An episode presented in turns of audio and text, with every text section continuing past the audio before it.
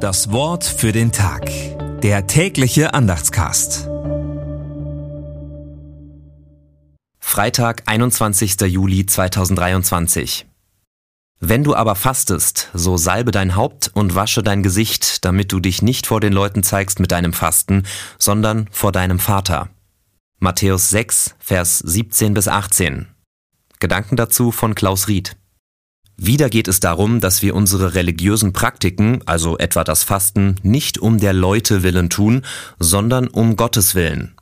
Nicht um andere Menschen zu beeindrucken, sondern um Gott nah zu sein. Dazu ist Fasten da.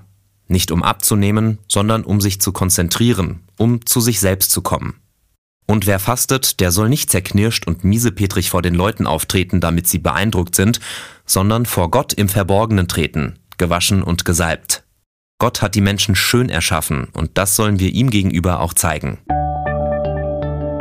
Das Wort für den Tag.